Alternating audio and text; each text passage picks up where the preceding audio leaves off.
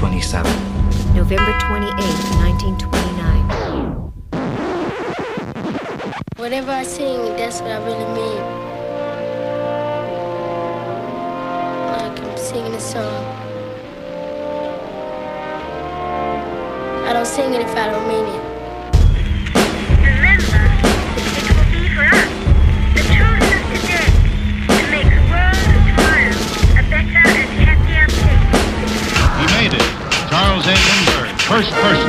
Broadway, New York to Paris, non-stop. And that was a page of history that'll probably stand for a long time. He got kicked in the back. He said he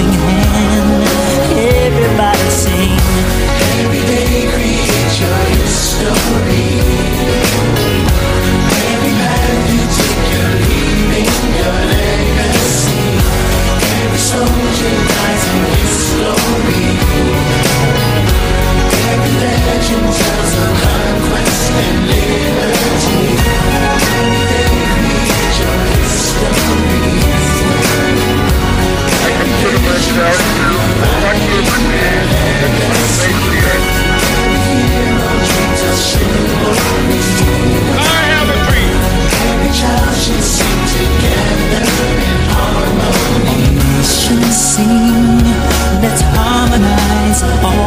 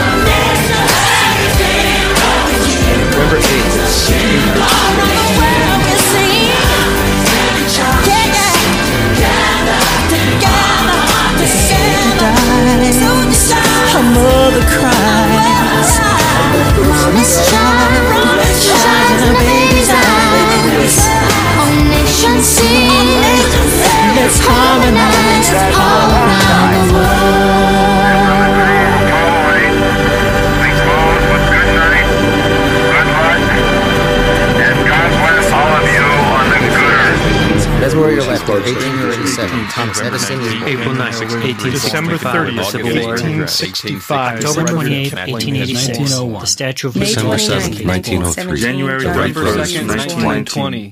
January 15th, 1929, Martin Luther King is born. October 14th, 1947, Chuck Yeager breaks the sound barrier. February 19th, Rosa Parks refuses to give up performing the Ed Sullivan April 12th, November 10th, 1989, the Berlin Wall comes down. I am the Edison phonograph. Mary had by the a great lamb which wizard of the New World and flowed, to delight and everywhere that Mary went, the melody lamb or was sure to go. Some men see things as they are and say why. I dream things that never were and say why not. It's one small step for man, one giant leap for mankind.